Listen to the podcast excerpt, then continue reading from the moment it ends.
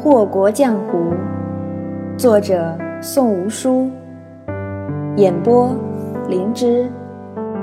第十八章：小荷才露尖。九姨再次见到柳灵玉的时候，已经是第二天早上了。她端着新做出来的小笼包来到五味斋，入眼的便是坐在上位的柳灵玉，眼底有些青涩，面色甚至有些颓唐。与平素的仪态端庄全然不同。昨天忽的一下就不见了，今早又累成这样，别是做了什么见不得人的事吧？他心里如是想着，嘴却抿得紧紧的。柳灵玉听到有人进来的声音，知道那是九姨，心里莫名其妙地冒出一句话来：这呆货真以为自己是乱怀楼的人了不成？连敲门的规矩都不记得。他没抬头，没看见九姨双手上端着的蒸笼，自然也没看见九姨踹开门再用脚把门关上的样子。柳公子，九姨试探着开了口，唯恐惊了这人。柳灵玉这才抬起头来：“小笼包，谁让你送来的？不是你让我去厨房的吗？”九姨撇了撇嘴道：“早点的样式都试过一遍了。”这是今早才做出来的新品，想着柳公子该是要尝一尝的，这才送过来。点了点头，柳灵玉看了看面前的桌子，九姨便将那蒸笼摆在了他的面前，半点也不敢问他昨天去了哪里。你可知秦昭伯其人？柳灵玉突然冒出这一句来，把九姨吓了一跳，皱着眉头想了许久，九姨答道。柳公子说的可是当今太傅秦昭伯？柳灵玉没说是，也没说不是，只淡淡道：“昨天本公子见着那人了，在销魂山庄。那又怎样？跟本姑娘有半文钱的关系啊？”九姨滴溜溜转了转黑眼珠，心头升起一种不祥的预感。沉默了良久，柳灵玉细细考量了一阵子，终是重新开口。淡淡道：“萧公子不太喜欢他，你找个机会把他杀了吧。”不太喜欢他，究竟是萧公子不喜欢他，还是你不喜欢他？有不喜欢一个人就要把他杀掉的道理吗？九姨愣在那处，心思千回百转。她忽而恨起柳灵玉那般，怎么就这么心狠呢？虽然九姨始终秉承着。拿人钱财与人消灾的理念，干起活来也从不带半分犹豫。但她是个好心肠的姑娘，没事儿绝不会动杀机，更从来未曾听说过有人会为了个人喜好而去杀人灭口的。不知怎的，她在心里不太相信那什么萧公子要杀人的鬼话，总是要将杀人的主定为柳灵玉。而柳灵玉见他久不应声。以为他是在忌惮朝廷，便道：“你也看到昨天大理寺的人来乱怀楼了，可那又怎么样呢？还不是让局让几句话就打发了。所谓的朝廷中人，那是专门给有钱有势的人看门的狗，哪里顾得上什么家国天下的脸面？”九姨听得他这般凉薄说话，突然很想擦一擦额头。尽管他清楚的知道自己脑门上一滴汗都没有，可是为何这般冷呢？只听着这人的言语，便内外透凉。夏天待在这人身边，大概是个不错的主意。他这一想，又想远了去。等到心思绕回到秦昭伯的事情上，猛地便明白了什么似的，笑嘻嘻道：“柳公子想让他怎么个死法？惹着朝廷，他还能跑路。”大不了逃到扶桑去，可惹着眼前的公子，那可就难说了，连跑路都别想，还是先把他哄好了再说吧。柳灵玉看了他一眼，冷冷纠正道：“不是本公子，是萧公子。”九姨赶忙点头：“是是是，是萧公子，你说什么就是什么吧，左右你最大，你就是说那人是秦昭伯自己。”本姑娘都没意见。九姑娘见过干尸吗？柳灵玉半眯着眼睛，看着面前晶莹剔透的小笼包，突然将怀里的八宝掐丝手炉放在一边，右手支额，左手抓起筷子拨弄了那精致的东西几下，好似在对着小笼包说话。九姨知道他没看着自己，却只是摇了摇头，没有说话。柳灵玉好似见着他摇头一般，继续道。干尸就是干燥的死尸，周身灰暗，皮肉干枯贴骨，腹肚低陷，不成人形。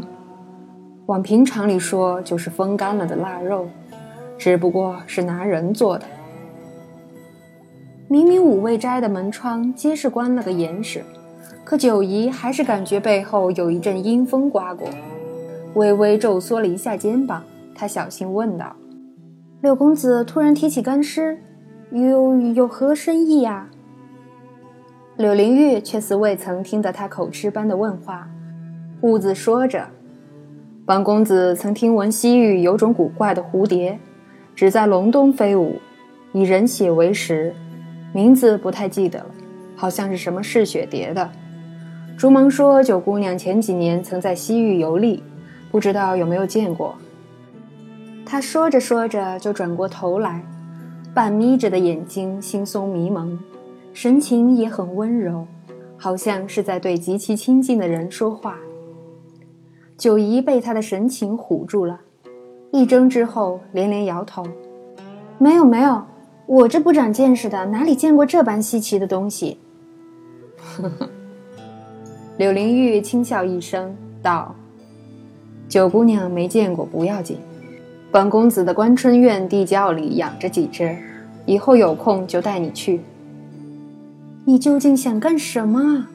没事儿故弄玄虚的很好玩，可是为什么本姑娘只觉得恐怖啊？九姨想着想着便再也受不住了，深吸一口气道：“要我干什么？柳公子就直说吧，小人听着您这般好言好语的瘆得慌，您给我来刀痛快的行吗？”柳灵玉放下手里的筷子，换了右手，眼帘低垂，不知在想些什么。乌木嵌玉的雕花筷子戳在皮薄透亮的小笼包上，九姨突然觉得自己就是那蒸笼里的小笼包，要杀要剐，单看柳公子高兴。正这般想着，柳灵玉咳嗽了一声，嗓音不再是方才那般柔和的光感，反而冷清了下来。秦昭伯最好死在除夕夜子时，萧公子说了，他要在大年初一的早晨看见那人风干了的尸首。九姨头皮发麻，不自觉地后退一步，却又听得柳灵玉凉凉道：“这次的生意，萧公子出价很高，是一把琴，九姑娘会喜欢的。琴，那还不如银子能叫本姑娘高兴呢。”但九姨也就是心中嘀咕罢了，嘴上说出来的却是：“小人这般俗气，哪里消受得起那般风雅的东西啊？小人还不就是喜欢上不了台面的金银珠宝吗？萧公子若是愿意把鄂绿华给了小人，小人啊也就心满意足了。”柳灵玉揉了揉眉心，拿起放在一旁的八宝掐丝手炉，站起身来，嘴角噙了一丝淡淡的笑意，道。文姑家的传世之宝有两件，一件是恶绿华，另一件嘛，待九姑娘见着碧龙琴就知道了。别说本公子不够意思，这可是本公子与萧公子商量了一夜的结果。九姨糊涂了，她怎么不知道碧龙琴也是温姑家的东西？不过柳灵玉是不会让她想明白的，指了指那桌上的小笼包，道。皮的韧性比从前好了些，香味儿闻着也更诱人了。请九姑娘来乱怀楼，给那群不长眼的东西指教指教，实在是再合适不过了。他走到九姨身边的时候，拍了拍九姨的肩，道：“好好干，指不定哪天本公子高兴了，就去萧公子那里把鄂绿华讨回来给你。你说是不是啊？”一只柔美纤长的手搭在九姨的肩上。九姨甚至能感觉到那掌心的冷意，木木然的点点头。她任柳灵玉擦肩而过，他不知道，柳灵玉心里想的那句话不是别的，而是：如果你能活到那个时候的话。柳灵玉回到自己的屋子时，已是累到头昏了。她实在有些吃不消了。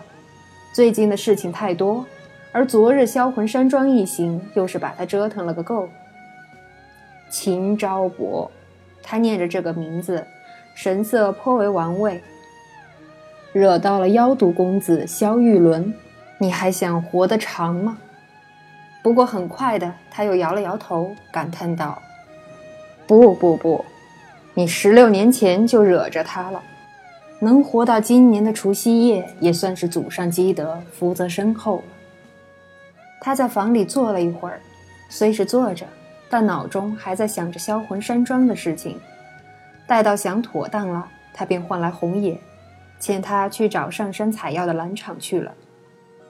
头疼，他不住地拿食指按压着跳动的太阳穴，秀丽的长眉微微蹙着。叫人想起患有心疾的西子。柳灵玉这人从没有自床上起身后再睡回去的习惯，若是一宿没睡，那也断然没有白日里躺在床上补觉的道理。若是旁人见了，定会觉得此人有些莫名其妙。累了就歇着呗，死撑着有什么用？既累了自己，要办的事情也不一定就能办成。可柳灵玉是不一样的，她做事总给人一种。此人乃金刚不坏之身的感觉，不为别的，就为他即使是几天几夜不休不眠，也能神志清醒，头脑清晰。也许外边的人都认为柳灵玉生前有四君子伺候，身后有红姑娘打点，定然是日日软玉温香抱满怀，夜夜鸾凤床上翻红浪，故而得名贪欢公子。然那是个天大的谬误。贪欢公子不贪欢，他只是教旁人贪欢。乱怀楼里的姑娘，但凡出过风头、赚过名声的，都是柳灵玉一手教导出来的。楼里的各色器具、药品、熏香、酒菜，每一样都得他亲自过问。这还不算，柳灵玉左右也算得黑道老大了。他要管的，自然还有别的事情。四君子中，唯有竹芒身怀武功。这武功自然是柳灵玉教的，但并非是他对竹公子特别偏心，而是因为销魂山庄。销魂山庄也算得上是白道的老大了。有些事情销魂山庄不能做，但乱怀楼能做；而另一些事情乱怀楼不能做，销魂山庄能做。柳灵玉想得清楚周全，故而将竹芒派去了销魂山庄，算作两地使节。竹芒两头跑，至少能有自保之能，这才习了一身武艺。而四君子中，真正最得柳灵玉青睐的，却是兰场。隔了约莫一个时辰，蓝场火急火燎地赶回来了。此刻的柳灵玉也闭目养神的差不多了。公子，传兰场有何吩咐？兰场说话颇有些急切，气息不稳。大概是一路跑回来累着了。柳灵玉睁开眼，看着兰场，缓缓道：“我乱怀楼的蓝公子什么时候这般没风度了？”公子今日脸色不好。蓝场心下一惊，不敢动弹。见着他那副谨慎小心的模样，柳灵玉也不说话，就是那般看着他，目光绵长柔软，同时也让人心惊胆寒。蓝场知道错了，扑通一声，蓝场跪下了。